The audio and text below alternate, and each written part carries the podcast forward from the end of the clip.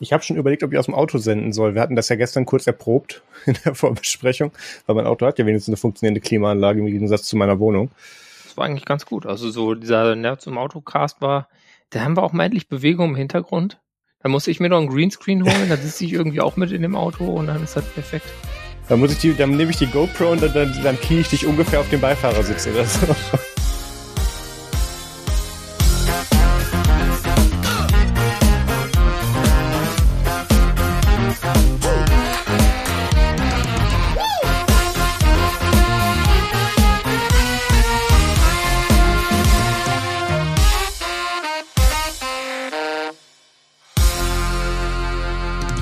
Hallo und herzlich willkommen zum Nerds Podcast Folge 142. Mein Name ist Maus Quabeck und mit dabei ist der Peter Mack. Guten Abend. Ich sollte noch sagen, dass heute der 21. Juni 2021 ist, aber es ist zu warm, deswegen geht hier ja, alles kaputt. Das ist äh, ein tolles Datum, 21, 6, 21. Ja, Hammer. wunderbar. Ich habe ich hab's im Prinzip schon vorweggenommen, was hier steht. Mir ist auch warm. Ja, ich habe, ähm, also wir sagen immer, was seit letzter Folge passiert ist und ganz im Ernst, ich habe einerseits seit längerer Zeit Erinnerungsschwierigkeiten, die werden erst durch einen Urlaub irgendwann besser werden. Und zweitens, ähm, ich war müde und es war warm. Und drittens wollte ich unbedingt mit Unbox Halium spielen und das liegt auch da hier auf so einem Gerät hinter mir. Aber mhm. ich weiß nicht, ob es überhaupt schon installiert hat. Ja, also äh, es war einfach irgendwie eine, eine volle, volle Woche. Ich weiß auch nicht, wie das sein kann. Äh, vielleicht habe ich irgendwie so Projekte, die viel Zeit fressen oder ich bin einfach nur sehr ineffizient oder beides. Marius, ich glaube, es ist besser, äh, dass du einfach erzählst, was du für tolle Sachen gemacht hast. Unter anderem war da so eine Veranstaltung. Das ist richtig. Ich habe ich hab tatsächlich ausnahmsweise mal einige Dinge getan. Äh, letzte Woche war Force Talk Live, äh, die Veranstaltung, die sonst in Person in London im Pub der Harrison stattfindet, mit einigen Linux- und Open-Source-Podcasts, äh, wurde dieses Jahr verstreamt im Internet, ähm, weil wir es irgendwie alle nicht nach London geschafft haben unter der Regie von Martin Fimpress und mir und das lief tatsächlich ganz gut. Ähm, wir hatten irgendwie dann gegen Ende um die 1000 Zuschauer, das war ganz witzig, das, das äh, addierte sich dann schon einigermaßen über die ganzen Podcaster äh, und über die verschiedenen Sendungen und ähm, Mittlerweile äh, habe ich auch nochmal alle Shows einzeln bearbeitet. Die sind auf dem Fostalk Live YouTube-Kanal, also auf äh, youtube.com slash Fostalk Live auch nochmal alle einzeln verfügbar. Ähm, ja, also ich, ich war sehr zufrieden damit. Ähm, Joe tatsächlich auch. Joe hat sich die ersten oder die letzten Jahre sehr dagegen gewehrt. Es ist ja nicht so, dass ich nicht die letzten Jahre, wo das in Person gewesen ist, nicht auch schon mit Kamera und Laptop angereist wäre, um das Zeugs dort vor Ort zu filmen. Wie gesagt, John, äh, Joe, gib mir, gib mir das Wi-Fi-Passwort, dann streamen wir gleich. Aber das wollte er nie. Und ähm, ich glaube, dass wir ihn jetzt dann tatsächlich so weit haben, ähm, dass er das dann nächstes Jahr vielleicht auch zulässt, dass das live gestreamt wird. Müssen wir mal schauen, wie wir das machen, ähm, ob es dann wieder überhaupt in Person ist, ob das noch im, Harris, im Pub der Harrison ist oder ob wir das irgendwo in ähm, was Größeres umziehen müssen. Aber auf jeden Fall hat das ganz gut funktioniert. Ähm, wir haben auch noch danach, also normalerweise gehen wir immer, wenn wir mit den Shows in der Harrison durch sind und der gegen, ich glaube, Mitternacht zumacht, ähm, der Pub, gehen wir dann immer noch zum The Water Rats. Äh, das, das ist so eine andere, ziemlich beschissene Kneipe, aber die einzige, die, die es dann noch offen hat und in der Nähe ist, äh, gehen wir dann alle noch zusammen hin und besetzen die noch irgendwie bis um vier Uhr morgens. Und das haben wir analog aber auch genauso dieses Jahr dann mit dem äh, Late Night Linux Mumble Server gemacht, wo wir dann irgendwie noch, also ich habe ich hab mit Joe bis 6.30 Uhr morgens noch irgendwie im, im Mumble gesessen und wir haben Sachen geredet. Ähm, ja. Also war noch gut was los. Ähm, Wer es verpasst hat, die Videos ähm, und äh, der, der Vostok Live YouTube-Kanal ist verlinkt in den Show Notes und äh, nächstes Jahr kann entweder remote oder in person dabei sein. Man kann auch einfach mal für sowas dann nach London fliegen. Habe ich irgendwann auch mal gemacht und bin dann darauf hängen geblieben. Das passiert schon mal. Peter, du hast es nicht verfolgen können, glaube ich, ne? Äh, ich hatte private andere Verpflichtungen an dem Tag. Ähm, aber ich habe zwei Sachen nachgeguckt, und zwar äh, Ubuntu Voltage und äh, dann Light, Light Linux. Mhm. Und das fand ich beide sehr gut.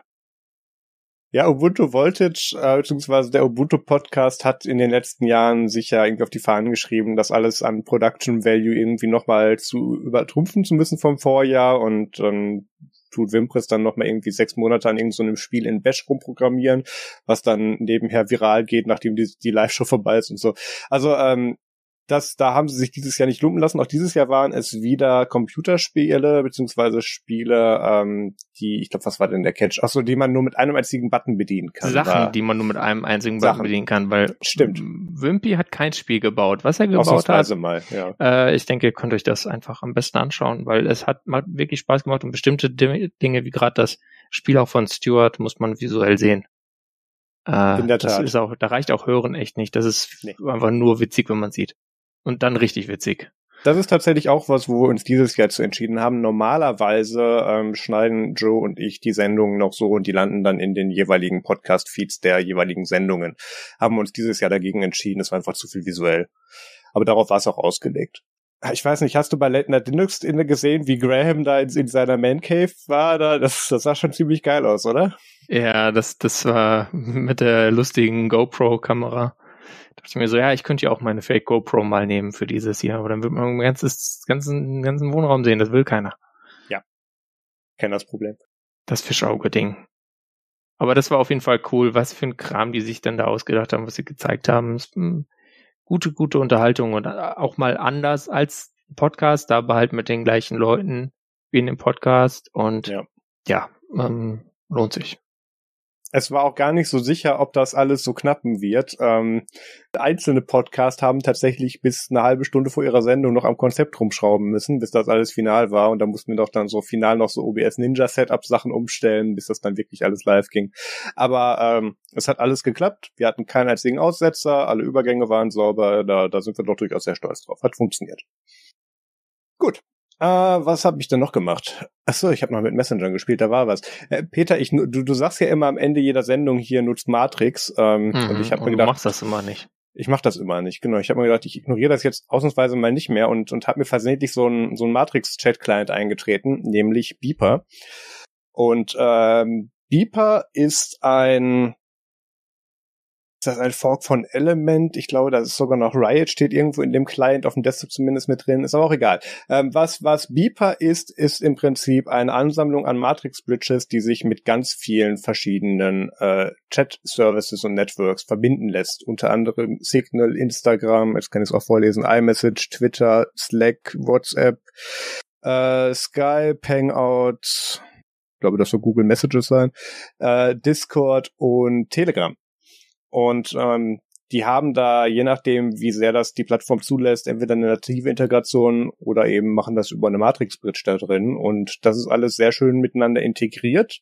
Ich bin normalerweise ja kein Fan von diesen zusammengefassten Messengern, so à la Franz, wo das dann irgendwie in einer Elektron-App in einem Browser-Tab dann irgendwie miteinander rumdümpelt. ähm, da, weil das immer so war, ja, schön, irgendwo kommt überall Text raus, aber nirgendwo ist so die Kernkompetenz des Messengers mit drin. Hauptsache mhm. alle können, alle sind da. Ähm, das Gefühl habe ich bei Beeper tatsächlich nicht. Ähm, Meinst du diesen Effekt, dass es oft so ist? Bekommen Sie das Basis-Feature-Set von IRC auf allen anderen Plattformen, die eigentlich mehr können? Genau. Mhm. Ja, das, das war eigentlich der Grund, wo ich gesagt habe, mit ich, ich nutze gerne für alles eine andere App, weil die App dann eigene Dinge tut. Hm. Weswegen ich auch gar kein so großer Freund war von mit, das muss jetzt alles interoperabel miteinander sein, weil ich so, warum soll ich denn eine andere App nehmen? Ja, egal. Ähm, jedenfalls, äh, das haben sie größtenteils über Matrix Bridges gelöst, deswegen nutze ich jetzt versehentlich Matrix. Und ähm, ich habe da tatsächlich von äh, Eric äh, Mitikowski und von, wie hieß der andere, äh, Brad Murray, ähm, beide ehemalige, also, also Eric ist ehemaliger Pebble-Gründer, ähm, äh, bei Combinator Partner und äh, Eric äh, und Brad war auch bei Fitbit. Und die haben sich jetzt mal hingesetzt und haben gesagt, die machen jetzt einen Messenger. Und äh, den hatten wir vor ein paar Wochen auch schon mal behandelt, wenn ich mich richtig erinnere. Und da hatten es kurz angesprochen. Ja. Dass der halt so Invite-Only und so jetzt so irgendwie losgeht. Und ich habe tatsächlich dann da auch eine Einführung gekriegt und das war ganz witzig. Ähm, ich, von, von Eric Michikowski persönlich kam dann die Einführung, ähm, wie ich denn jetzt diesen Client aufsetzen soll und, und wie das gehen soll. Ähm, das haben die hauptsächlich gemacht, um ähm, Peter, du musst ein Stückchen weiter runterhalten, wenn man das sehen soll. Ist super in der Audiosendung. Erzähl mal, was du da in die Kamera hältst. Ich halte meine Pebble Time Steel Kickstarter Backer Edition in die Kamera. Wunderbar. Äh, ja, ich habe dann von Eric persönlich die Anweisung in diesen Client gekriegt. Das war ganz witzig. Ähm, haben uns, glaube ich, erst in 15 Minuten über Pebble unterhalten und irgendwann, ach ja, das ist so ein Messenger, über den wir reden müssen. Naja. Ups. Ähm, ja, und sonst so, ach ja, Messenger. Äh, ähm, ist tatsächlich ganz cool. Ich habe alle Dienste, die sich damit verbinden lassen, außer ähm, Android Messages auch damit verbunden, ähm, weil ich kein Android Messages Konto habe. Ähm, das funktioniert auch. Ähm, das ist bei den allermeisten auch Ende zu Ende verschlüsselt, dass das wirklich nur die Bridge kann, die sich das dann über Key Exchange mit deinem Client dann da irgendwie aushandelt. Das ist sehr interessant. Da habe ich aber auch noch mal ein, ein Interview beziehungsweise ein paar Anfragen an Beeper offen, ähm, die mir das dann doch mal technisch noch mal ausführlich erklären sollen, weil da gibt es recht wenig Marketing-Blabla zu. Und ich hätte das dann schon ganz gerne noch mal technisch erklärt. Ähm, der bevor sich da jetzt Leute freuen und denken, ah, da kann ich ja jetzt auch endlich iMessage auf Android nutzen, ja, könnt ihr. Ähm, aktuell ist es aber so, dass ihr da zumindest ein Mac-Endgerät benötigt, das diese Bridge einmal herstellt, damit dieses Daten abgreifen und darüber senden überhaupt funktioniert. Ähm, in Zukunft ist es geplant, dass die sich äh, Macs in der Cloud anmieten, diese dann als, als ähm, überzüchtete Brücken dann in diese Netzwerke dann umfunktionieren. Ähm, Alternativ war auch mal der Gedanke, dass die sich einfach ganz viele gejailbreakte iPhone 4s kaufen und ähm, äh, das da dann einfach drüber machen die liegen dann bei denen in der Schublade. Das ist vielleicht auch nicht das beste Mittel. Wir hatten, als wir das letzte Mal darüber gesprochen haben, auch gesagt, wir sind uns nicht so sicher, ob wir unbedingt unsere iMessage encrypteten Nachrichten unbedingt bei anderen Geräten, bei anderen Leuten in der Schublade haben wollen. Ähm, das ist ja. jetzt hier ein bisschen mit der, dadurch, dass du es um ein eigenes Gerät tunneln musst, ein bisschen entschärft worden, wie ich finde. Äh, aber auch dazu gibt's dann nochmal eine, eine technische Erklärung. Ähm, es ist noch nicht alles gut in diesen Apps. Ähm, das erste ist, du kriegst die derzeit nur über iOS äh, Pre-Flight, beziehungsweise die, die, die, nur halt die, die Vorab-App, die ist noch nicht komplett durch den Store. Ähm, du musst zuerst die Desktop-App einrichten, damit das Ding auf dem, auf dem mobilen Gerät auch tut, weil du kannst nur über die Desktop-App diese ganzen Brücken erstellen. Ähm, das können sie aus verschiedensten Gründen mit den mobilen Clients nicht. Du musst auch über den Desktop-Client den mobilen Client authentisieren tatsächlich. Also ähm, der wird darüber erst äh, verifiziert und dann zugelassen. Ist das dann QR-Code oder irgendwas anderes? QR-Code und Fallback mit einem Nummerncode, wenn du möchtest. Mhm. Genau, also wenn deine Kamera zu schlecht ist, dann äh, kannst du selber tippen. Wenn du ein Pinephone hast. Ja, ja äh, zu. Und ähm, jedenfalls, da gibt es noch so ein paar Bugs in diesen Apps. Äh, ein Bug, den ich gerade habe, ist, dass mir das Ding keine Medieninhalte anzeigt. Das ist jetzt etwas unpraktisch, wenn man solche Sachen wie, keine Ahnung, Medien verschickt. Ähm, also äh, das, die, die haben die haben es irgendwie verkackt, gerade den den Zwischenspeicher für die für die für die Nachrichteninhalte irgendwie richtig zu machen. Haben sie irgendwie in diesem Support-Chat geschrieben, da haben sie aber ein Update unterwegs. Desktop-Client und so weiter tut völlig. Ähm, die gehen jetzt halt wirklich hin und schon von jedem dieser Netzwerke die Kernfunktionalitäten ausbauen. Also sei es bei WhatsApp und Telegram die Video- und Audio-Chats noch oder irgendwelche Sticker-Pack-Integration oder GIF oder irgendwelche an oder Slack-Bots-Integrations versuchen sie jetzt auch noch nativ im Client nachzubilden bilden. Und da bist du halt echt eine Weile beschäftigt, wenn du das dann alles irgendwo in einen kleinen klatschen willst. Und ähm, so interessant ich es auch finde, dass da äh, Eric wohl auch eine ganze Menge Geld draufgeworfen hat und das jetzt auch der beste Ansatz ist, den ich jemals gesehen habe in der Richtung, hat das trotzdem die gleichen Probleme wie solche Kandidaten wie Franz. Ähm, du hast dann, dadurch, dass das alles so unified und zusammengefasst ist, wenn du eine neue Nachricht versendest, würde ich dann zum Beispiel Peter eingeben und er würde mir dann siebenmal Peter auflisten und ich würde nicht sehen, wo will ich denn das benachrichtigen. Das ist so das Snapstore-Problem, wenn du irgendwelche Linux-Pakete installieren möchtest. Du weißt nicht, woher kommst denn jetzt und wohin geht's. Ähm, ja, gut. Das, das lässt sich ja lösen, also einfach Heuristik, was hast du beim letzten Mal genommen? Ja. Oder äh, was ist die, was hat dieser Kontakt, falls der auch Beeper nutzt, als bevorzugte Option angegeben? Irgendwie sowas. Das ist richtig. Ja. Ähm, die aktuelle Variante, wie sie sich aber darauf berufen, ist, sie möchten eher, dass du dann eigentlich Beeper bzw. Matrix eigentlich nur noch so verwendest. Okay. Ja. Ähm, Logisch. Ja, hm. ja, es ist, es ist noch, es ist noch, Bridge laut. Genau, es ist noch nicht ganz so sauber. Äh, apropos Bridgeload, äh, die haben dann ja bei diesem Termin, wo ich war, haben die an dem Abend nur irgendwie 40 andere Leute geonboardet oder an diesem Tag und da gab es dann noch kurze Zeit mal Performance-Aussetzer. Ähm, wo ich dann auch gemerkt habe, okay, Nachrichten kommen verspätet an oder ich krieg die in der falschen Reihenfolge, weil die Bridge irgendwie Schluck auf hat oder so. Mhm. Ähm, Oder ich krieg irgendwie eine Meldung, dass der Schlüssel nicht mehr passt und ich die App neu starten muss und dann ging alles wieder. So diese Sachen, die man eigentlich nur von Matrix kennt und die ja. der Grund warum, warum ja. ich mich damit nie auseinandersetzen wollte. Ähm, das ist jetzt aber hier quasi ja eine managed oder host, ge, gemanagte und gehostete Variante davon, die dir eine ganze Menge Arbeit und, und, und Debugging-Arbeit auch abnimmt. Und das lässt sich Beeper aber auch bezahlen. Das ist ein bezahlter Messenger-Service. Ähm, der kostet dich im Monat theoretisch 10 Dollar. Du kannst ihn auch aufs Jahr zahlen, da sind es dann 120 Dollar. Muss man Spart sich überlegen. gar nichts muss man sich über, ja, ist gemein, ne? Das ist, ähm, oft ist das so 10 und dann aufs Jahr 100. Ja, es ist, Vielleicht kommt das noch. Die haben auch noch kein richtiges Frontend für die Zahlungsdaten, weil äh, ich konnte mich nicht mehr erinnern, ob ich jetzt dann irgendwie durch durch Nerdsum irgendwie so eine Subscription gekriegt habe. Turns out, ja, habe ich. Ich habe da nichts für bezahlt. Ähm, und und dann äh, hab, hat mir gesagt, ja, die haben da noch kein Frontend für. Wenn wenn, dann musst du eine E-Mail schreiben, wenn du dann Kreditkartendaten ändern musst oder so. Ist noch nicht ganz fertig. Ist aber auch schön, dass sie sich nicht zuerst auf das Zahlungsportal gestürzt haben, äh, bevor sie mit dem Rest weitergemacht haben.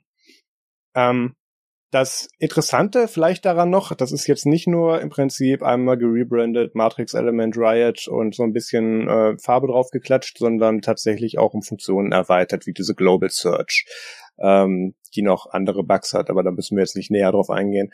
Das ist halt alles noch eine riesige Beta-Phase, aber du musst denen nicht zwingend 120 Euro im Jahr geben, Du kannst das Ganze auch selber hosten, wenn du möchtest. Deren Bridges und deren äh, Images, wie sie das machen, haben sie extra ein Ansible-Skript gemacht. Du kannst das auch selber auf einem Raspberry Pi schmeißen, wenn du möchtest, und kannst es einfach darüber machen. Und zahlst da keinen Meter dran. Also zahlst du wirklich einfach keinen Cent und kriegst einfach dann äh, so ein, ähnlich wie bei der Nextcloud-App, du, du gibst dann halt deinen eigenen Server an beim Einloggen. Hm. Und das funktioniert. Ähm, auch das werde ich noch testen. Ähm, wenn ihr, ja.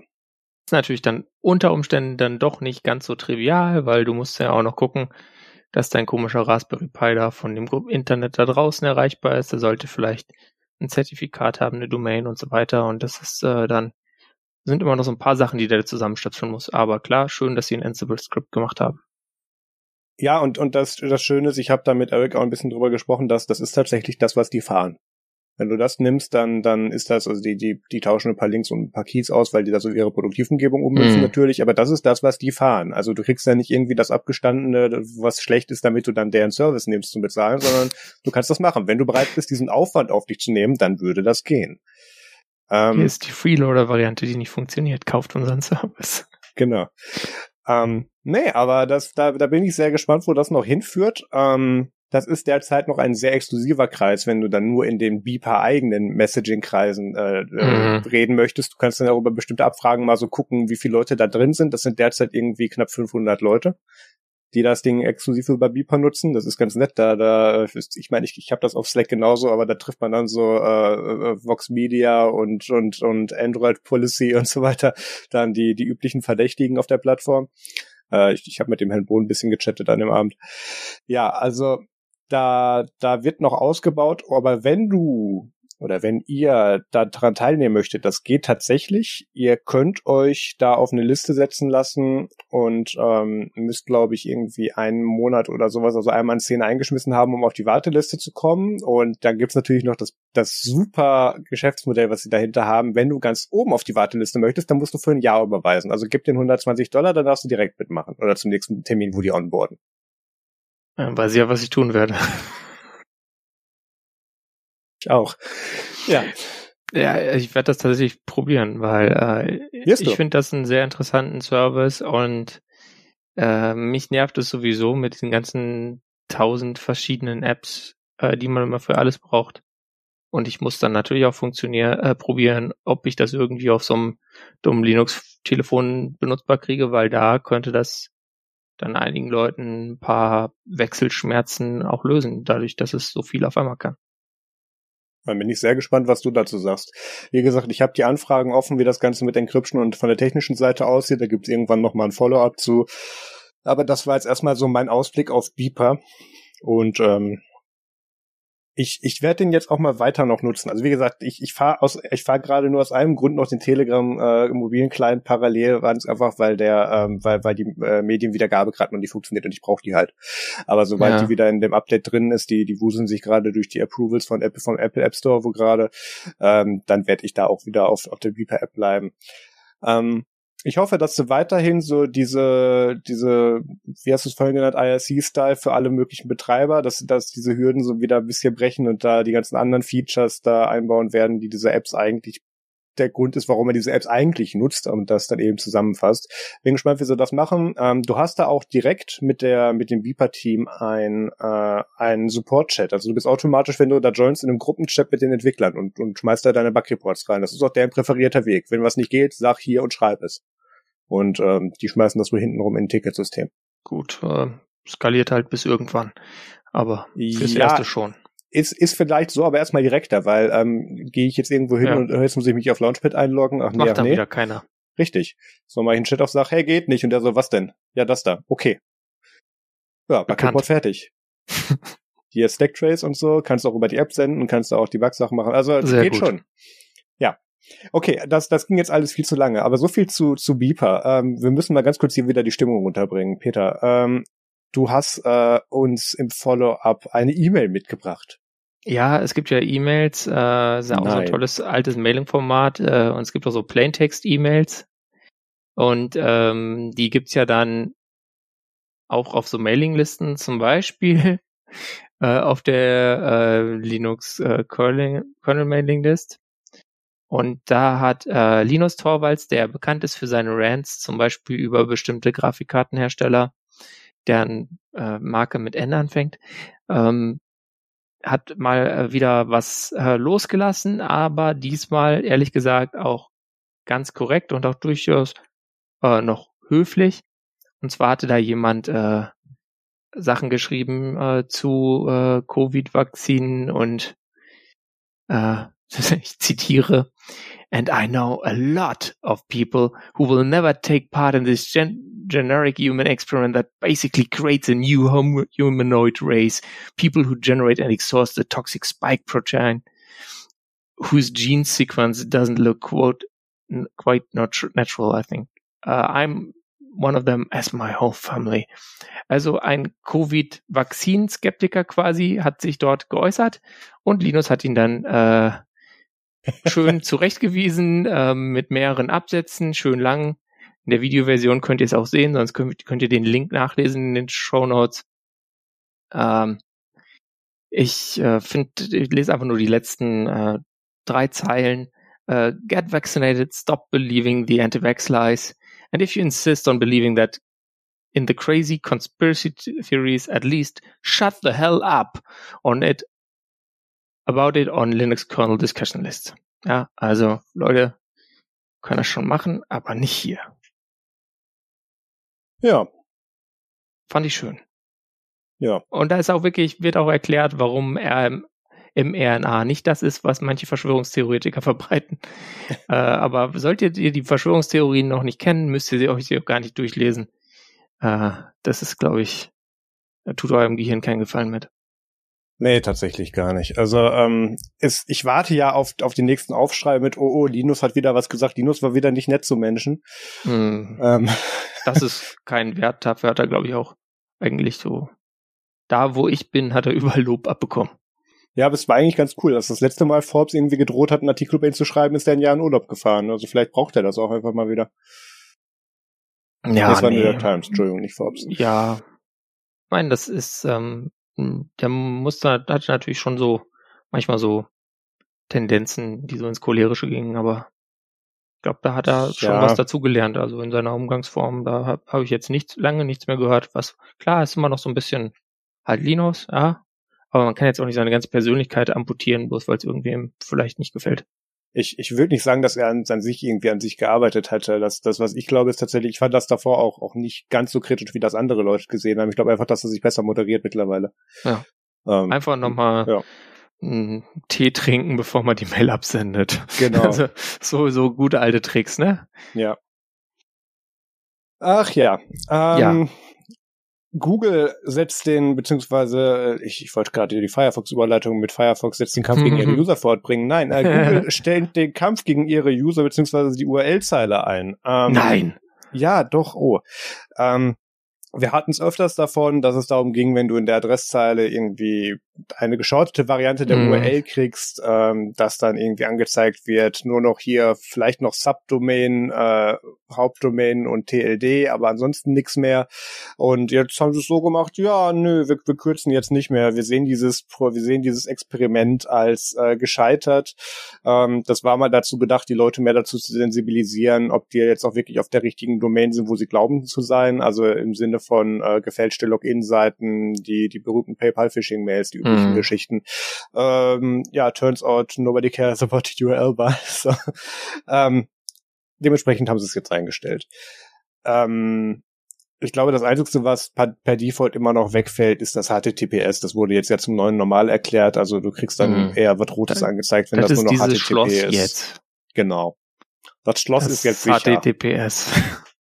Das nächste Problem, was wir uns eingebracht haben. Ach ja. Ähm, wir wechseln uns ab. Wir haben, achso, dann wechseln wir uns nicht ab. Ähm, ich wollte sagen, wir haben eigentlich noch mehr gute Nachrichten. Es, es gibt ein, ein Linux-Tablet, was so aussieht, als könnte es das sein, was wir haben wollen. Also eigentlich ja, muss es per Default Fake sein. Äh, Consumer Ready, äh, frisch aus China. Und äh, die Kampagne ist auch schon über das Flexible Goal rüber bei Indiegogo, weil es jetzt auch schon seit irgendwie schon das ganze Jahr angekündigt wurde, immer wieder und die Leute eigentlich sich nur gefragt haben, wann geht endlich der Crowdfunder los? Äh, und es sieht ziemlich hart aus wie so ein iPad Pro, muss man sagen. Ja. Also das ist schon, ja, ist kein Apple-Logo drauf, das ist das Gute. Das heißt, man wird es wahrscheinlich importieren können, sondern das äh, Jing-Logo, weil das ist das Jingpad A1, welches auf welchem JingOS dann läuft. Und JingOS ja, ist halt so ein Linux-Betriebssystem, ne? so auf so Basis von KDE-Technologie, jedenfalls in diesen Vorstufen, von denen wir jetzt schon was gesehen haben. Sie wollen sich davon immer mehr emanzipieren. Ähm, was daraus wird, weiß man natürlich dann immer doch noch nicht so ganz. Sie haben auf jeden Fall auch Nbox zum Laufen gebracht. Das heißt, sie haben Android-App-Support. Ähm, Hardware-technisch ist da drin ein Unisoc Tiger T7510. Wenn ihr das noch nie gehört habt, ihr seid nicht allein. Ähm, das ist ein 12 Nanometer Octa-Core-Chipset. Es hat mit äh, Big Little äh, 4 A75 und 4 A55. Ähm, soll angeblich eine Akkulaufzeit von 8 bis 10 Stunden erreichen. Was jetzt, ähm, denke ich, realistisch klingt, auch ohne krasses Power Management. Ähm, und es hat dann halt 8 GB RAM und 256 GB UMCP Storage. Man kann aber auch eine MicroSD-Karte reintun, wenn einem das noch nicht genug Speicher ist. Ähm, es gibt eine Tastatur, die man dazu kaufen kann. Ja. Und äh, noch ein Stift. Ja, also wirklich äh, Jingpad Pencil heißt der dann sogar. Ähm, man kann den über USB-C laden. Meine Güte. Äh, ist halt äh, irgendwie ganz cool. Sie machen auch lustige Videos. Äh, was mich jetzt so ein bisschen da abturnt, auch wenn ich hier der Typ bin, der sich diese ganzen bescheuerten Linux-Geräte hinlegt, ja. ist, dass es halt meine bescheuerten Linux-Geräte-Kriterien nicht erfüllt, äh, weil dieses SoC, was wir da gerade erwähnt haben, das hat halt eine Power-Grafik, das heißt, entweder, wissen wir nicht, entweder läuft halt so ein Android-Kernel drauf und dann Libibris Halium, mhm. um dann dieses Linux zum Laufen zu bringen, oder aber ähm, sie haben den Mainline-Kernel, aber dann haben sie mindestens einen User Space Blob für die Grafikeinheit. Anders ist es leider mit äh, PowerVR Grafik nicht möglich. Das ist das eine. Das andere ist, sie basieren, wie gesagt, äh, in ihren frühen Softwareversionen jedenfalls auf vielen Plasma Mobile und Plasma Apps. Sie veröffentlichen auch die Sourcen davon, mhm. aber immer nur dann, wenn sie ein Release gemacht haben und dann hauen sie einfach quasi so, wie man das von Android auch kennt, einfach schmeißen sie einmal den ganzen Haufen Quellcode da über die Wand. Da fehlen natürlich dann viele kleine Commit-Messages, die sonst viel erklären würden, was denn jetzt diese geänderte Zeile denn spezifisch tun, so, tun soll. Was es sehr schwierig macht, diesen Code dann wieder upstream zu reintegrieren, sofern er tatsächlich nicht nur eine Designänderung darstellt, sondern was verbessert. Und das ist halt so ein bisschen, ja, meh. Aber insgesamt muss man sagen, ähm, ja, interessant ist es schon.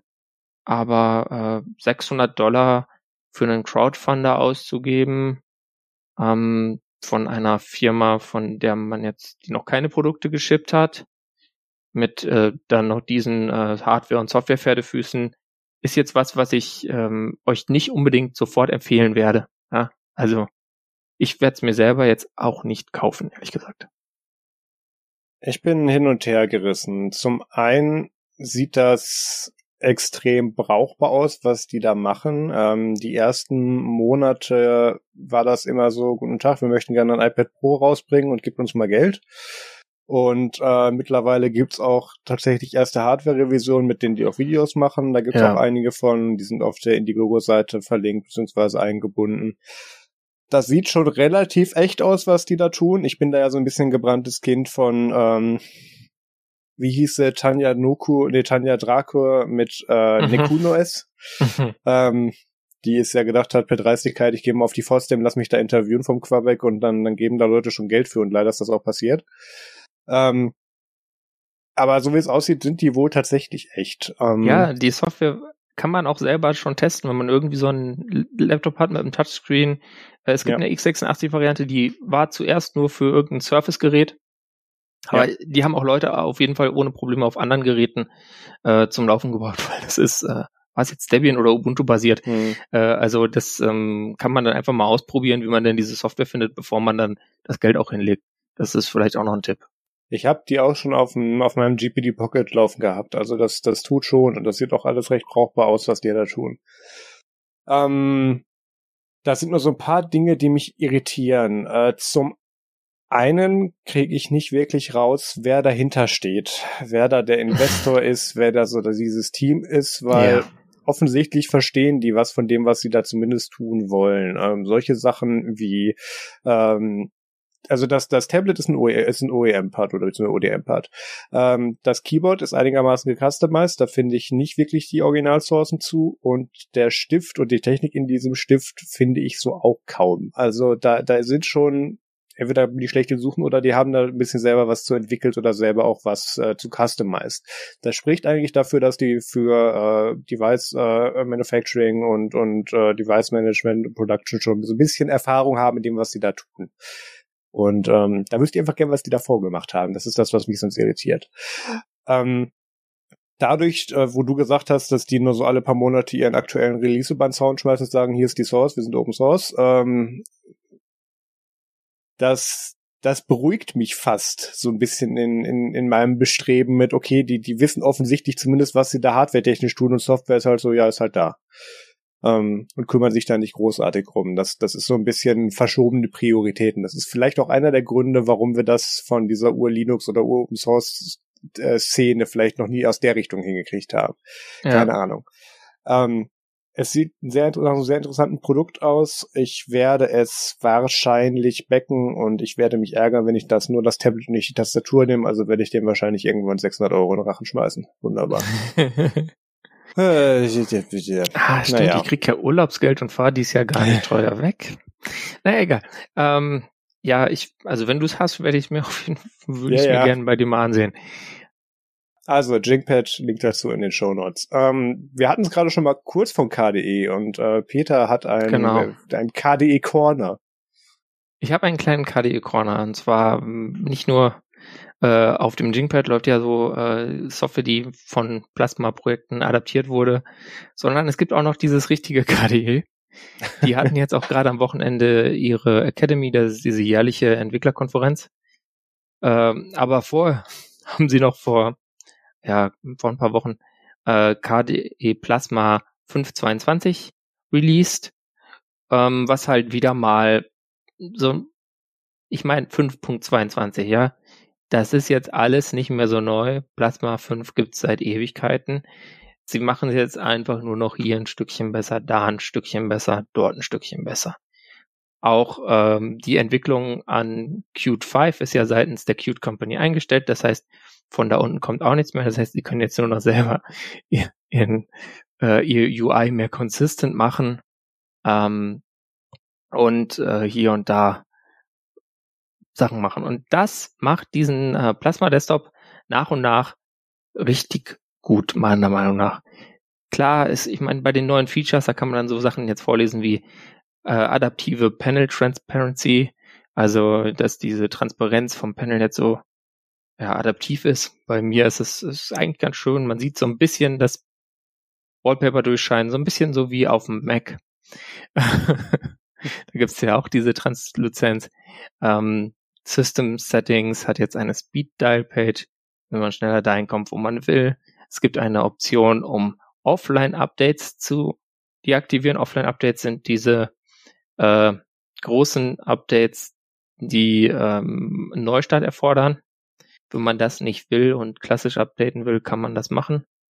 Äh, empfiehlt sich aber gerade bei Plasma so, weil da meistens äh, alle möglichen Sachen an einem Tag neu released werden und deswegen auch an dem Tag in eurer Distro paketiert ankommen. Und äh, tja, das ist dann schon immer ein Haufen Zeug. Danach sollte man eh neu starten. Äh, Digital Clock und Kalender ist redesigned und so weiter. Man kann die Clipboard-Contents jetzt sehen, wenn man äh, Super oder wisst schon die Windows-Taste und V eingibt. Dann äh, steht da, was ihr im, im Clipboard habt. Das ist auch ganz nett und neu. Äh, K-Runner zeigt mehr Text an für bestimmte Ergebnisse. K-Runner ist diese äh, Suche, die kommt, wenn man auf Alt und Space drückt, die man als Launcher nutzen kann, aber die halt auch Dokumente findet. Und äh, Plasma System Monitor hat Cases Card. Äh, ja, gut, das ist alles Kleinkram. Was dann noch größer ist, ist, dass Wayland jetzt tatsächlich so langsam ready for production wird mit Plasma.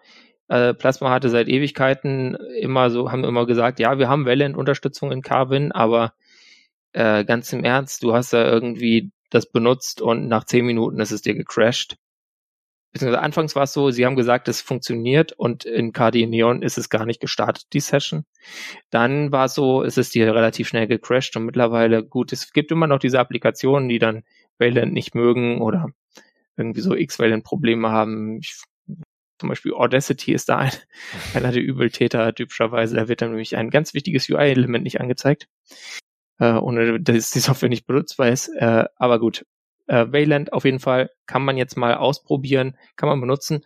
Und das Tolle an diesen Wayland Improvements auf dem Desktop ist es natürlich auch, dass es sich auch auf Plasma Mobile deutlich auswirkt. Also auch die Wayland Performance insgesamt ist deutlich besser und das merkt man dann auch gerade äh, hier auf dem Pinephone.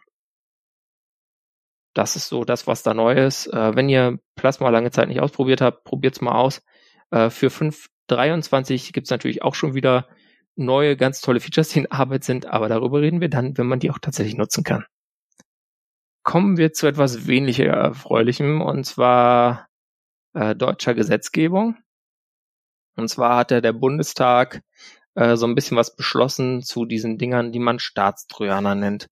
Staatstrojaner kann man so grob unterteilen äh, von der Systematik in Quellen, Telekommunikationsüberwachung, das sind also quasi die ähm, beschränkteren Trojaner, die so sind wie, äh, der, also der, der kann natürlich eigentlich schon wieder alles auf dem System, aber der soll halt nur Telekommunikationsüberwachung machen, damit man halt diese ganzen encrypteden Messenger mal schön, äh, dann mal schön reinschauen kann, was denn da die bösen Verbrecher oder die sonstigen Verdachtspersonen so chatten. Und dann gibt's natürlich noch die Online-Durchsuchung. Das ist dann wirklich das ganze Gerät und alle Dienste, die damit verbunden sind. Also wenn dann da euer Handy trojanisiert wird und da ist eine Dropbox-App drauf, dann ist sie natürlich auch mit im und mit Untersuchungsgegenstand oder wie man das dann nennt. Und da gibt's jetzt äh, zwei Gesetze, die verabschiedet sind vom Bundestag. Die müssen jetzt noch durch den Bundesrat am 26.05. Übrigens massive Tagesordnung an dem Tag, 115 Tagesordnungspunkte im Bundesrat. Äh, normalerweise haben die so 35, 50 rum. Ähm, aber gut, das ist halt Ende der Legislatur, da muss noch mal alles raus. Äh, das eine ist dieses Gesetz zur Anpassung des Verfassungsschutzrechts. Und dann ist noch eine Novelle des äh, BKA-Gesetzes dabei. Ähm, was sich da jetzt im Wesentlichen ändert, ist, dass jetzt diese ganzen lustigen äh, Verfassungsschutze ähm, ein und und also eigentlich alles, was unter das G10-Gesetz fällt, Zugriff auf Tra Staatstrojaner bekommen und äh, ihr wisst, Geheimdienste, da gibt's keinen Richtervorbehalt, äh, da gibt's auch kein Ermittlungsverfahren, kein, da muss kein begründeter Verdacht bestehen. Die machen dann einfach mal und äh, schon allein deswegen ist es ziemlich fatal, würde ich sagen. Marius, du bist so still. Ja, was soll ich dem noch großartig hinzufügen? Ähm, wir reden seit Monaten und Jahren darüber. Es ist so eingetreten. Ähm, ich, ich fand schön, äh, ich habe hier noch einen Tweet rausgesucht von unserer lieben Frau Esken aus äh, Mai 2019, äh, wo sie gemeint hat, äh, dass dieser Entwurf äh, ein feuchter Traum aus dem Hause Seehofer wäre und dass die SPD auf gar keinen Fall mitmachen würde. Plumps sind sie umgefallen.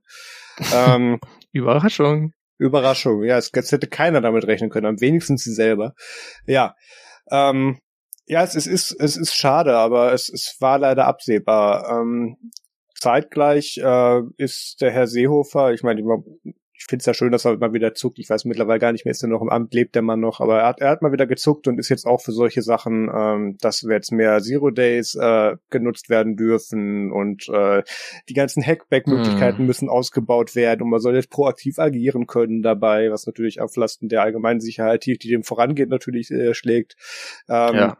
Dann die, die übliche Leier von ihm mit, ja, äh, Nachrichten können ja schon verschlüsselt sein, aber wir müssen die halt lesen können.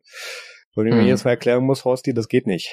Und ähm, das, dann werden da im Hintergrund dann wieder irgendwelche Anbieter versucht zu verpflichten, dann ihre Verschlüsselung aufzuweichen, beziehungsweise da einen zweiten Key einzubauen. Ähm, es, ich weiß so langsam nicht mehr, was wir noch dazu sagen sollen, ehrlich gesagt. Ähm, das, es ist jedes Mal das Gleiche, anders verpackt. Ähm, es ist hier, sind hier wieder die üblichen drei, Scha drei äh, Schlagwörter, Kinderpornografie, Terror und ähm, Menschenhandel, was, Menschenhandel, genau. Ähm, es ist ja organisierte Kriminalität, ja, ist super. Ähm, sind die, auch alles schlimme Sachen, ja. Also beschreitet ja keiner. Ähm, das Ding ist nur, dass wir auch aktuell eine Quote sehen, wie das mit der mit der Quellen-TKÜ, wie weit die eingesetzt wird und in wie wenigen Fällen sie überhaupt zum Erfolg führt. Klar, da, da ist einerseits äh, hat die Quellen-TKÜ den Nachteil, dass du halt erstmal an die an die Hardware rankommen musst, um da eben den den Mann in der Mittel platzieren zu können, damit das überhaupt so funktioniert. Ähm, dass das ein erhöhter Aufwand ist, aber selbst in den Fällen, wo sie das machen und in den wenigen Fällen, wo das zum Erfolg führt, ähm, kannst du mir doch nicht erklären, dass sich das hochrechnen lässt. Also ja. selbst, selbst aus der Herangehensweise ist das Bullshit. Ja. Und ähm, ja, wir kriegen das jetzt trotzdem. Ähm, das Schöne ist ja, äh, wenn solche ja, theoretisch, Gesetzes theoretisch könnte es sein, dass der Bundesrat nicht zustimmt. Äh, beziehungsweise bei einem Fall müsste er widersprechen, aber das, das wird nicht passieren wegen der Mehrheiten. Also es passiert definitiv nicht wird nicht passieren. Ähm, das, das Ding ist, das Schöne ist ja, ähm, dass die das in diesen Formulierungsvorschlägen, ähm, beziehungsweise in diesen Formulierungen ähm, ja nicht technisch ausführen müssen. Die sagen einfach nur, muss halt gehen und da müssen sich dann andere Leute drum kümmern, dass das technisch umsetzbar ist. Und ähm, die Zeit, wo wir sagen konnten, das geht halt nicht, weil Verschlüsselung geht nur so, ist so ein bisschen vorbei, seit die irgendwie spitz gekriegt haben, ja, dann muss das halt ab Hersteller, seit die irgendwie mit so einem zweiten Key funktionieren, dass wir da automatisch reingucken können. Dann geht mhm. das halt unpraktischerweise bei allen, aber ist ja nicht unser Problem. Funktioniert dann ja im Sinne der Anforderung. Und damit wird so langsam kritisch, weil so langsam tasten sie sich ran. Ja, was, was ich brisant finde noch, was wir jetzt noch nicht so explizit erwähnt haben, ist, dass halt jetzt äh, auch noch durch diese Novelle die quasi die Telekommunikationsdienstleister, also die Internetprovider quasi verpflichtet werden können, dass sie dir halt dann diese ähm, ja, falsche Daten übermitteln, damit du dann diese Schwachstelle hast. Da war noch viel mehr im Gespräch an ja. äh, Anbietern, die man noch verpflichten wollte. Da ist zum Glück, da hat vielleicht dann die SPD oder sonst irgendjemand anders war noch, hatte noch einen Rest Vernunft irgendwo übrig und ja. hat das dann äh, ein bisschen eingedampft, dass es jetzt nicht alles ist, sondern halt nur äh, immer noch schrecklich viel. Und das Ganze wird halt trotzdem dazu führen, dass dann äh, im Zweifelsfall irgendwelche Leute aus ähm, ja, falscher Paranoia vielleicht dann ihre Sicherheitsupdates nicht anwenden. äh, dann noch mit Seehofers zusätzlichen CITES-Gebrabbel, das wird natürlich auch dazu führen, dass Sicherheitslücken nicht öffentlich werden, dass also die schwache deutsche IT-Sicherheit, die ja eh schon ein Problem ist, ähm, dazu können wir auch nochmal verweisen auf die Folge von Logbuch Netzpolitik, wo das Ganze vor dem Bundestagsbeschluss besprochen wurde am 21.05. LMP 395, gute Geheimdienstegesetz. Ähm, also das, das ist halt einfach ein Riesendesaster für den IT-Standort Deutschland, dieses Gesetz. Es macht wahrscheinlich niemand sicherer. Und äh, ja, es ist, es ist einfach nur sehr, sehr traurig. Also es wird die IT-Sicherheit in Deutschland weiter schwächen. Äh, dieser ganze Kram, den Herr Seehofer macht und damit kriegen, kriegt man dann letztlich noch mehr Probleme mit dem Russen. Ja, äh, ja, im Ende schon. Die Abkürzung weil, kam jetzt flott, okay. Ja, also ähm. mit, mit verschiedenen anderen Akteuren, die vielleicht sich hier in äh, Netze einklinken wollen. Also das, das ist ja bei den meisten so, was der Herr Seehofer macht, dass das irgendwie Deutschland schadet. Ähm, das, ähm, das Schöne ist ja, dass er jetzt dann irgendwie dann, dann da seinen CITES-Kindergarten jetzt dann ausbauen möchte mit der Formulierung mehr digitale Souveränität der Sicherheitsbehörden. ähm, damit haben wir auch endlich den, die, die Begrifflichkeit verhauen damit. Ähm, es, das, ja, ich, ich weiß gar nicht, wie kritisch uns das in Deutschland an dieser Stelle tatsächlich trifft, weil wir kriegen das immer nur so als mit der zweiten Welle in Anführungszeichen ab, weil ähm, wir die abgetragenen Sicherheitslücken aus, aus den USA oder die irgendwo anders mal verloren werden, dann aufarbeiten und der einzigste Grund ist, dass die bei uns noch funktionieren, ist, dass wie überall einfach nicht geupdatet wird. Ähm, ich, ich sehe da nicht, dass da großartig Innovation in Deutschland stattfindet, ähm, wo irgendwelche ähm, tollen Abteilungen mit, mit Männern mit Kapuzenpullovern und Sonnenbrillen vor, vor grün-schwarzen Monitoren sitzen und diese Sicherheitslücken basteln, beziehungsweise irgendwie dann äh, lauffähig oder lauffähig kriegen. Ähm, wir kriegen die immer nur als auf der zweiten, äh, irgendwie dann im, im zweiten Effekt erst ab. Kaufen die auf dem Exploit-Markt. Gut, das machen wir ja auch. Da gibt's ja. ja, da gibt's ja sogar ein Budget für. Das kann man ja einsehen. Ähm, das, das, ähm, aber selbst das sind ja nur so Sachen wie, wenn die jemand anderes schon gekauft hat, dann bringen die dir jetzt nicht zwingend auch noch mal was. Ähm, nee.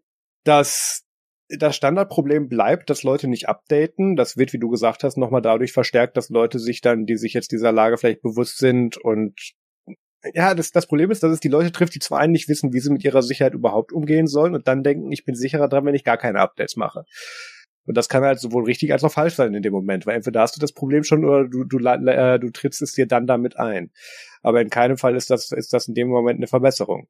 Ähm, ja, es, ich, ich wiederhole mich. Also es, es können ihm noch so viele Experten, Interessensverbände und, und irgendwie Ausschüsse vom CCC dann irgendwie sagen mit, hey, geht nicht. Übrigens auch hier war wieder zu diesem Entwurf war auch wieder äh, ganz tolle äh, Bedenkzeit von, ich glaube, irgendwie drei Tagen zur schriftlichen Stellungnahme gebracht mit einem Wochenende dazwischen. Also äh, es ist keine Zeit, die Legislatur endet bald. Ja, es ist völlig unerwartet. Mal wieder. Hatten wir lange nicht mehr. Komisch. Passiert doch nur jedes Vier Mal. Vier Jahre nicht mehr. Ja, passiert auch nur jedes Mal mhm. genauso. Es, es, es, es ist müßig, sich darüber jetzt noch aufzuregen. Es, es bleibt wie üblich zu hoffen, dass das in der nächsten Legislatur wieder gekippt wird, ähm, was in den meisten Fällen nicht passiert. Und ähm, ja, sonst hier, dass äh, so Organisationen wie die Gesellschaft für Freiheitsrechte äh, den Kram dann äh, im mühsamen Weg in Karlsruhe beim Bundesverfassungsgericht ja. irgendwie teilweise jedenfalls wieder wegkriegen. Ja. Aber das sind halt Verfahren, die dauern Jahre. Aber gut, äh, kommen wir zu was, ähm, ja, was, was erfreulicherem äh, oder auch nicht, war zu macOS Monterey.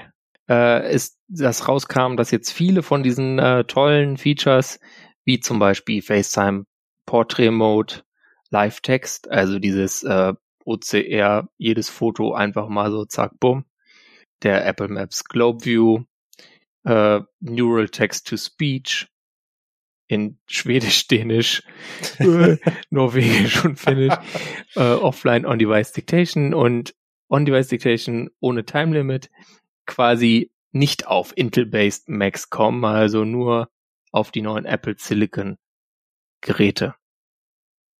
Ja, das ist äh, schade, aber natürlich auch irgendwie erwartbar, weil das sind jetzt alles Dinge, die ähm, wahrscheinlich auf bestimmten Systemkapabilitäten aufbauen. Die könnten auch unter Umständen diese Neural Dingsbums Units nutzen, hier und da, ähm, die dann auf dem Intel Mac einfach so nicht da sind, beziehungsweise setzen sie auf Videobeschleunigungskapazitäten, vielleicht wie FaceTime Portrait Mode, die müsste man dann, äh, kann man sich auf Intel-System auch irgendwie neu implementieren. Äh, aber das wollten sie dann einfach nicht machen. Dann sich gedacht, komm, ist uns egal, in ein paar Jahren. Sie das eh gegessen. Äh, hm. Da sind so ein paar Features. So. Da sind so ein paar Features wie Apple Maps, nur Global View, äh, nur Globe View oder Offline und Device Dictation dabei, die ging vorher teilweise so auch schon auf Intel. Also ich glaube, da, da versucht Apple einfach das Delta so ein bisschen zu vergrößern, mit was du mit einem tollen neuen M1-Stern und mit so einem, mit so einem mit so einer mobilen Sauna aller Intel MacBook ähm, mhm. machen kannst und ähm, da sind sicherlich ein paar M1-exklusive Features dabei, aber dadurch, dass Apple damals gesagt hat, äh, wir werden jetzt auch noch für die nächsten Jahre für unsere Intel-Geräte Software-Updates und so weiter und neue Versionen bereitstellen, hätte ich mir tatsächlich versprochen, dass sie das zumindest noch einfügen. Aber andererseits kann ich es genauso verstehen, die wollen die Leute von dem Intel-Quatsch wegkriegen, damit die Leute jetzt ihre eigenen Steine kaufen. Also, ja, kann ich nachvollziehen. Die Frage ist, ähm, ob das schon, ob das schon rechtlich relevant wird. Hm weil sie haben da so ein paar Versprechungen gemacht, die man auslegen kann. Das geht in den USA dann ja meistens mhm. sehr schnell. Class Action Lawsuit incoming, meinst du? Ja, die, die Klasse kriegst du schnell zusammen. Also das könnte schon gehen. Da mhm. ähm, bin ich gespannt. Aber das Schöne ist, es dauert ja immer Jahre und irgendwann dann so Intel, wer war nochmal Intel? Ja. ja, so 2015 kommt 2025, 2035, 20, wie, wie was für ein Jahr? Ja, ja. 2025 auf jeden Fall, vielleicht kommt dann so ein Urteil und alle so, hä, Apple hat mal Intel-Prozessoren verbaut. Ach so, Was? ja. Drei Milliarden, ja, Tim im Auto ist Ah ja, im, im Technikmuseum steht noch einer. naja. Ähm, ja. Gut. Dann sprechen wir jetzt über Sony. Yay. Und zwar hat Sony, Sony ist ja, baut ja nicht nur coole Sachen, so, also so Playstations und so, sie haben ja auch diese ganze Content-Branche und so ein Musiklabel und so weiter. Und die haben jetzt mal geklagt, vorm Landgericht Hamburg, weil das ist einfach so ein tolles Gericht, da kommen immer ganz lustige Urteile raus, mal so, mal anders. Äh, und zwar haben sie geklagt äh, wegen natürlich Urheberrechtsverletzungen gegen den DNS-Reserver-Betreiber Quad9. Das sind die, mit äh, die ihr als DNS-Server eintragen könnt, 9.9.9.9. Ja, schon mal gehört, vielleicht. Ähm, und Tja, es hat sogar geklappt. Also die haben dann eine einstweilige Verfügung erwirkt, wirken können gegen die neuerdings in der Schweiz ansässige Quad9 Foundation.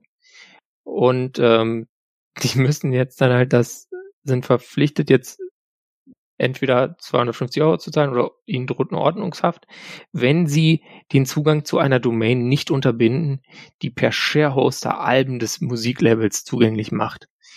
Ja, also sie werden als Störer in Anspruch genommen, weil sie halt ein DN eine DNS-Adresse also auflösen. Ja, also weil sie quasi sagen, okay, dieser Text da geht zu der IP.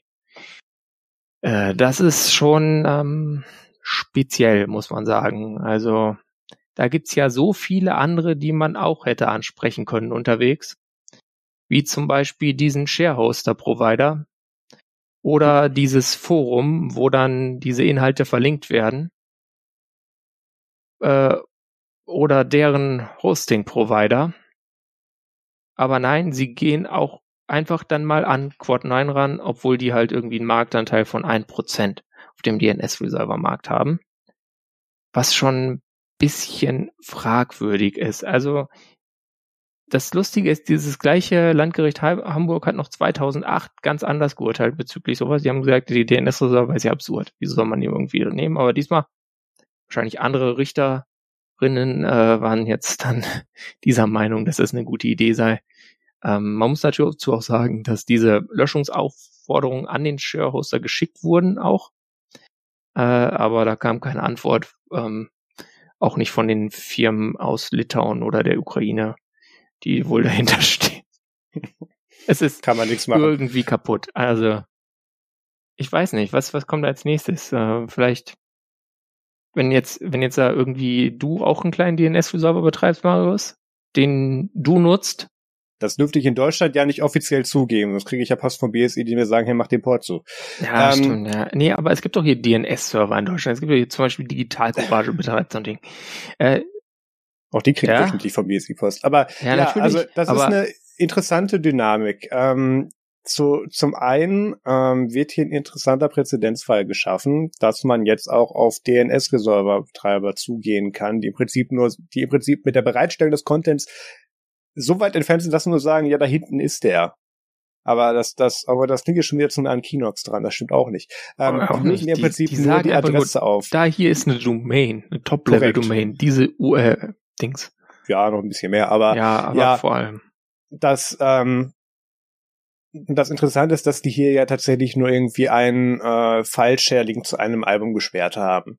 Ähm, das hatten wir in den letzten Jahren schon ein paar Mal mit äh, nicht zwingend äh, DNS-Betreibern, aber äh, wo es dann in teilweise in Richtung der Störerhaftung ging, wenn es um solche, solche Sachen wie äh, äh, irgendwelche geschützten, von Universitäten geschützten Lernmaterialien ging, die dann auf irgendwelchen Plattformen aufgetaucht sind oder darüber verbreitet wurden. Da gibt es so gewisse Parallelen.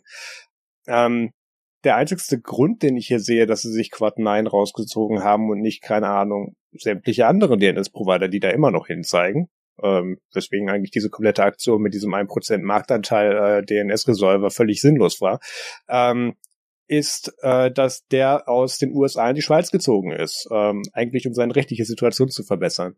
ähm, hat wohl nicht ganz so funktioniert. Jedenfalls ähm, ja, es, ich, ich kann mir den Nutzen auch noch nicht ganz erklären, aber wenn man jetzt hingehen kann und also wir, wir hatten das Ganze ja schon vor äh, ja demnächst zehn Jahren, äh, wo das darum ging, dass die Stoppschilder im Internet nicht funktionieren, weil Leute gehen dann einfach anders dahin. Ähm, wenn jetzt dann auch noch äh, massiv dann DNS-Betreiber ähm, ja auf solche Anfragen reagieren müssen, nennen wir so mal so. Unter dann gravierender Strafandrohung. Ja, gravierender Strafandrohung, äh, sehr kurzen Zeiten, hohen Abmahngebühren und im Zweifelsfall anderen rechtlichen Folgen. Das könnte interessant werden, weil das ist nochmal ein ganz eigenes Business, weil dann gehst du nicht nur hin und sagst, ah, da hinten hat irgendein Idiot mal vor zehn Jahren mal ein Album hochgeladen, wir gehen jetzt mal alle DNS-Provider durch, die das auflösen und schicken Post raus. Wir erinnern uns an die ganzen Abmahnwellen. Mhm. Ähm, da kann man schöne Dinge mit tun und da kann man eine ganze Menge Geld mit verdienen. Und ähm, Quad 9 ähm, ist, ist ein kleines Team, die das da machen. Die, die, die sind auch ein relativ kleiner Fisch. Ich bin mir ziemlich sicher, dass die, dass die zuerst abgewegt haben, äh, zahlen wir das, können wir uns das leisten ähm, einfach nur um sich den Stress da zu entgehen, weil wenn man, stell dir vor, das wird salonfähig und dann kriegen die am Tag ein paar hundert Anfragen davon, das können die nicht machen. Ja, es, es ist halt auch ja. absurd. Also ich meine, sie hätten jetzt auch äh, Googles äh, DNS dafür angehen können, aber da steht natürlich dann Jeden mehr Kapital DNS. dahinter. Weil Google ja. hätte wenigstens irgendwie einen nennenswerten Marktanteil. Ja, Google hätte auch entsprechend reagieren können, aber ja. es ist es, ist, ich finde es ja immer noch falsch, bei den DNS-Providern anzurufen und zu sagen, hey, ihr dürft ja. ja nicht hinzeigen, sondern, sondern in dem Fall bei den, bei dem, entweder bei der Share aus der Plattform hinzugehen oder in dem Fall bei der, bei deren ISP zu sagen, hey, zieht, zieht mal da Dreck aus dem Schrank, geht nicht. Oder sowas. Ja. Auch dafür gibt's ja rechtliche Grundlagen tatsächlich und auch Präzedenzurteile dafür. Ähm, da jetzt Richtung den DNS-Providern zu gehen, finde ich einen absoluten Schwachsinn. Juhu. Naja. Gute Nachrichten. Wir waren sehr negativ heute. Es wird ja, auch nicht besser, ja. sehe ich gerade. Nee, nee, nee. Ach ja, Peter. Ihr dachtet vielleicht, das wäre schon das What the fuck der Woche gewesen, aber jetzt kommt es erst. Das WTF der Woche. Und zwar äh, Magnet Magnetismus. äh, wir haben ja einen schönen Twitter-Thread verlinkt äh, über bescheuerte Leute, die versuchen, äh, Magnetismus zu zeigen, den äh, Covid-19-Vakzine verursachen und nehmen dafür dann Brass. Nun, Brass äh, kennt man im Deutschen unter einem anderen Begriff. Und zwar, Marius, kannst du mir kurz helfen? Äh, wie war das? Messing. Mal? Messing, genau. Messing. Hier. Messing, jeder, der mal Messing-Schrauben irgendwie hatte, weiß, Messing nicht magnetisch kannst du lange mit deinem Magnetschraubenzieher versuchen, da die Schraube irgendwie durch die Gegend. Naja, egal. Äh, klappt natürlich dann nicht diese Demo. dann geht's weiter. Ja, der nächste Schritt ist dann auch wieder jemand, äh, dass äh, dieses Vakzin dafür sorgt, dass Gabeln und Schlüssel am an der Stirn kleben bleiben. Und das da gäbe es einen Zusammenhang zu 5G Network Towers man muss ja sehen, dass alles passiert in den USA, in irgendwelchen äh, Länder, äh, Staatsparlamenten da. Uh, und dann noch so weiter. Es, es geht weiter und es, es hört nicht auf. Also man kann sich das mal anschauen und man, es wird einem, also man lacht so ein bisschen, aber es wird einem auch so ein bisschen schlecht dabei, weil man sich denkt, ey, die, die glauben das echt. Die machen keine Witze. Die sind gar keine Komiker. Ja, ähm, also es ganz toll und äh, viel Spaß damit. Da sind echt wunderbare Sachen dabei. Und äh, ich, ich finde das schön, dass das auch mit todernster Miene mittlerweile in Parlamente und was weiß ich wie weit noch vorgetragen und, und, und vorge ja, wirklich vorgetragen wird, was denn das Wort ja, ist. mit so Sachen, die man in der sechsten oder siebten Klasse Physikunterricht lernt. Ja, aus, aus der Kategorie Wasser ist nass. Oder wie halt auch Physik nicht Meine Güte, könnte. ey. Ähm, und da sind halt wirklich schöne Sachen dabei. Also ich fand das ja, ich fand das ja anfangs mhm. noch unterhaltsam, als es hieß, ah, 5G und Big Gates und Chips und so weiter. Das, das wäre ein Level des technischen Fortschritts, das würde ich ja durchaus unterstützen, aber selbst das tritt ja nicht ein. Ja, obwohl, wenn dann, wenn dann natürlich der Staatstrojaner auf deinem Chip installiert ist. Ja. ist auch alles kaputt. ja, gut. Ähm, ah, es ist wunderschön wenn man sich denkt, Verschwörungstheorien gehen nicht schön, dann guckt man jedes Mal in die USA und dann gibt es Leute, die das auf der Straße vorpredigen. Das dann weiß man, was wir hier in zehn Jahren sehen. Ja, wunderbar. Gut. Ähm, kommen wir zu was Schönem. Und zwar zum Musik, Film, Game Tipp.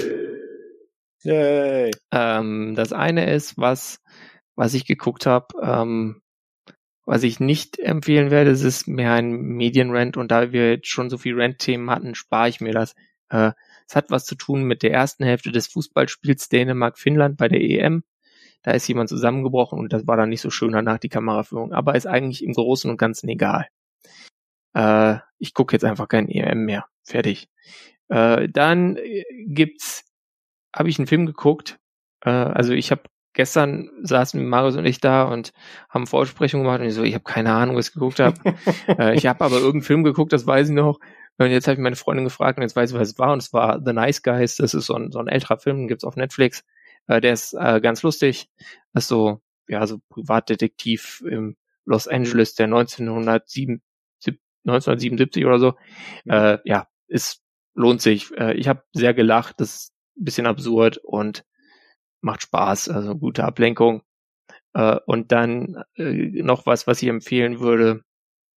So generell wo wir jetzt gerade bei äh, Chips waren, äh, die, die man über Impfung kriegt. Ähm, Look Around You, The Brain, äh, das findet man noch so in so Ecken des Internets namens Vimeo oder so, äh, wo der Takedown-Request noch nicht passiert ist. Ähm, das ist so eine Miniserie gewesen mit so einer mit so kurzen Folgen, ist irgendwie so neun Minuten. Äh, da erfährt man jede Menge Quatsch über das menschliche Gehirn, der alle nicht stimmt. Unter anderem gibt es EBEs. Äh, was das ist, erfahrt ihr, wenn ihr es guckt. Oh Gott, Marius. Ich Trailer von gesehen mal. Ja. Was hast du geschaut? Ähm, ich habe äh, Clarksons Farm auf Amazon Prime geschaut. Äh, Jeremy Clarkson ähm, hat sich gedacht, how hard can it be und hat, und hat äh, die Farm, die er seit irgendwie zehn Jahren bewirtschaften lässt, gesagt, ah, ich, ich, ich farm die jetzt mal selber. Wird schon nicht so schwer sein. Und da gibt's dann irgendwie eine. Ganz eine, easy, einfach Gatorade auf die Pflanzen. Da äh, gibt's dann ungefähr, ich glaube, irgendwie 10, 12 Folgen auf, auf Amazon dazu, wie er dann sich wirklich in dieses Farming einarbeitet. Und es ist überraschend interessant. Also was er da tut. Also man, man muss es ihm auch zugute halten, er hat ein bisschen Unterstützung dabei, da hat da sich ein Team dazu eingekauft, weil er kann das halt nicht alleine machen, das ist eine riesige Farm. Aber der macht das wirklich und das hat der jetzt die ganzen Covid- und Lockdown-Zeiten, hat der jetzt diese Farm da bewirtschaftet und ähm, da liegt so ein Kamerateam nebenher bei mit und das ist schon interessant zu sehen. Ähm, also kann ich empfehlen, Link dazu in den Show Notes. Ähm, dann empfehle ich Logbuch Netzpolitik Folge 399 äh, mit dem schönen Titel Darknet für die Hosentasche. Ähm, da haben Tim, Linus und wie heißt da Max Hopstedt, glaube ich, was? Äh, genau, Hopstedt, Hopstedt ähm, über den Messenger Telegram gesprochen, über den wir auch das mal reden und haben da ein eigenes Feature zugemacht und das war war sehr interessant. Ähm, haben da sehr viel beleuchtet. Ich meine, der, der Teil, der mir wie immer zu kurz kam, ist, dass das auch nicht verstrahlte Menschen nutzen. ähm, aber? Äh, den ganzen, ja, ich weiß, man merkt mittlerweile kaum noch, aber ähm, es ist, äh, alle anderen Seiten haben sie gut beleuchtet und sehr ausführlich. Da waren einige interessante Sachen dabei. Kann man sich gut anhören. Ja, das habe ich. Ähm, ich äh, gehe jetzt noch ein bisschen weiter Matrix nutzen und diese Folge schneiden. Peter, was machst du noch? Ähm, ja, ich äh, werde weiter hier mit äh, Nbox Halium auf dem ähm, Gigaset GS290 spielen. Oder es okay. versuchen. Dann mache ich hier schon mal die Musik an. Ähm, vielen Dank an den Live-Chat, vielen Dank an alle, die dabei waren. Danke fürs Zuhören und bis zum nächsten Mal. Tschüss. Macht's gut. Und nutzt XMPP.